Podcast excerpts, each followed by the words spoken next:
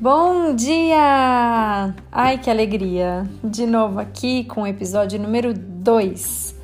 Hoje o bate-papo vai ser sobre organização e planejamento. E para começar o assunto, eu queria situar o porquê que eu quero falar sobre isso. Já tem um ano que a gente está vivendo essa pandemia, né? Ela acabou de fazer aniversário. Para mim, inclusive, é, esse, esse trancar em casa começou um pouquinho mais cedo, porque eu fiquei assim desde que o Henrique nasceu. Ele nasceu em fevereiro, no finalzinho de fevereiro, e no finalzinho de março começou o lockdown. Então, quando eu estava terminando o meu pós-parto, terminando aí a quarentena real, as 40 dias pós-parto, é, fechou tudo e eu fiquei em casa isolada é, junto com o meu marido, né? Então, ficar em casa sozinho não é fácil em nenhum momento, mas eu achei particularmente difícil pelo pós-parto, pelo, pelo furacão que é esse pós-parto. A gente pode até fazer um bate-papo sobre isso um dia. Posso chamar algumas amigas aqui para a gente fazer uma conversa gostosa.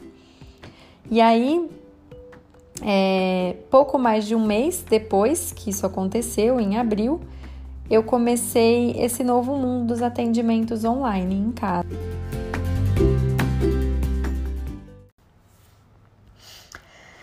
Então, pouco mais de um mês do nascimento do Henrique, eu comecei nesse novo mundo dos atendimentos online em casa.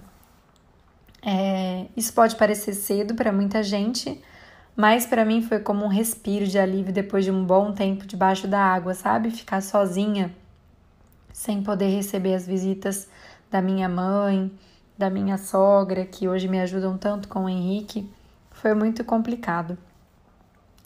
É, e os atendimentos, principalmente relacionados às mulheres que estão tentando engravidar e às gestantes, foi o que sal me salvou profissionalmente, sabe? Aquele respiro de alegria aquela, aquela pontinha de esperança, de ajudar, ajudar a trazer uma criança no mundo, uma vida nova, uma, uma, uma gestação mais saudável para todo mundo, isso me deixa assim extremamente satisfeita.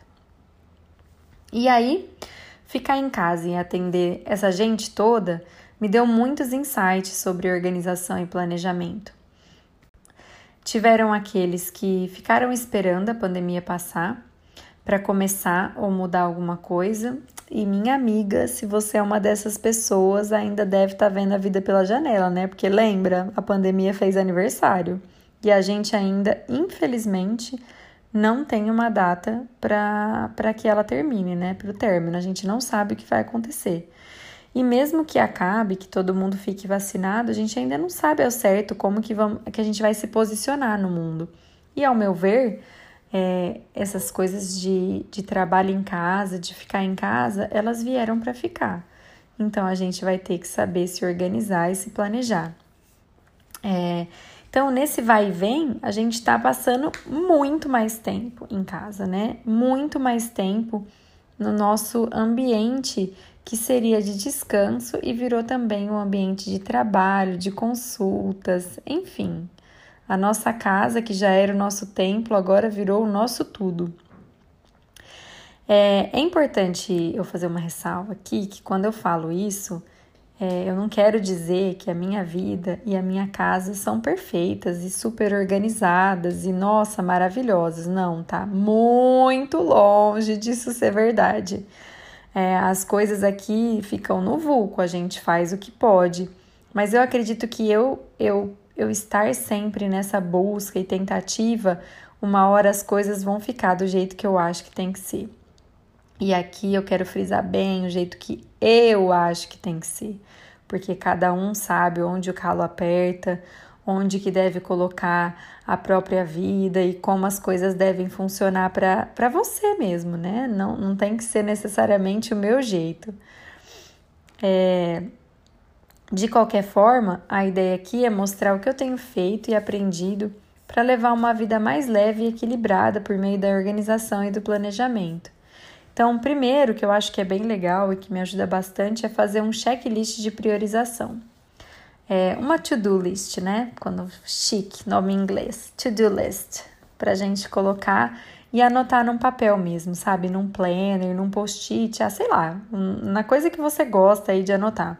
Eu acho que tem que ser um papel, porque eu acho tão satisfatório, sabe? Ou fazer um tique, ou riscar aquilo que você tinha para fazer e que você conseguiu, dá uma impressão que o nosso dia é tão mais produtivo. E depois que você anotar tudo que você precisa fazer, aí sim vem uma parte extremamente importante que é ranquear aquilo que você acha que é mais importante para o menos importante. E é, ao longo do dia, você teoricamente vai produzir tudo aquilo. Só que às vezes a gente vê uma lista assim muito gigantesca, né? Aquela lista que você fala assim, gente, nunca dia, o dia não pode ter só 24 horas, porque não vou dar conta de fazer tudo que eu preciso fazer em um dia. E é aí que tá o grande pulo do gato, né? O segredo. A gente não precisa fazer tudo. O que eu chamo de equilíbrio é justamente a gente saber o que precisa priorizar. Quais são os pratinhos que a gente precisa equilibrar naquele momento e quais são os que a gente vai deixar guardadinho debaixo do tapete ou dentro do armário para ser revisitado, quem sabe, no dia seguinte ou na semana seguinte porque assim ninguém fica se sentindo ansioso ou sobrecarregado. Porque eu acho que o principal problema, assim, a ansiedade, principalmente eu percebo de mães, é aquele negócio que a gente não dá conta de fazer tudo. E não dá mesmo, entendeu? Ninguém dá. A gente não é super mãe, super heroína.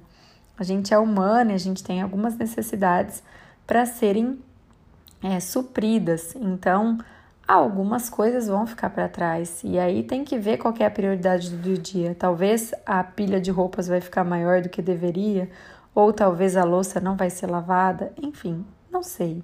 Não sei qual que vai ser a, o seu pratinho deixado embaixo do tapete. E, a, e aí a listinha, com essa listinha feita, você fica menos ansioso, né, e preocupado quando acordar. Você não sabe, você já sabe para onde tem que direcionar a sua energia, é, as, as coisas importantes. E aí você não vai ficar perdendo tempo rodando dedinho nas redes sociais ou entrando em pânico no final do dia com aquela sensação de meu Deus, não fiz nada, né?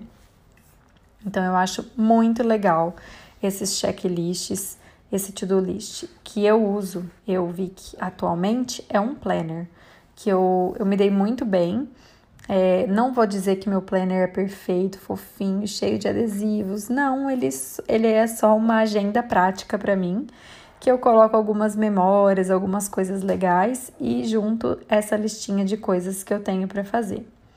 E só para finalizar, mas isso não é menos importante, é que se você fez uma listinha e nela não apareceu nenhuma coisa que você tenha que fazer para você e por você, Tá errado isso aí. Você tem que refazer essa lista. O autocuidado, não só na pandemia, mas em todas as partes da vida, é muito essencial. Então, tem que ter alguma coisa feita para você e por você.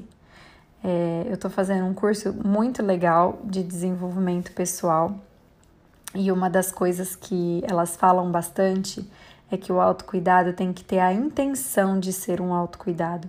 Então, pensar em coisas legais para vocês terem a intenção de fazer por vocês, que pode ser desde uma xícara de chá até uma caminhada, até uma meditação, enfim. Aí eu vou deixar essa parte do autocuidado para um, uma outra conversa. É, e, e, também o oposto, sabe? De colocar 100% de coisas só para você também não é legal. Então tem que ter um equilíbrio, não é mesmo, minha gente? É, ter um equilíbrio, não é mesmo, minha gente? Estou dizendo para fazer esse exercício para si, para suas necessidades e tirar aqueles minutinhos essenciais que saem da rotina casa, trabalho, criança, casa, trabalho, criança, né? Que é essa jornada tripla que muita gente pratica e que eu me incluo nela. Então, esse, como a maioria dos assuntos que eu vou falar por aqui, são bem mais extensos, mas a ideia é só colocar esses pensamentos e coisas que eu converse para uma reflexão. Espero encontrar vocês no próximo. Um grande beijo, fiquem com Deus e até a próxima.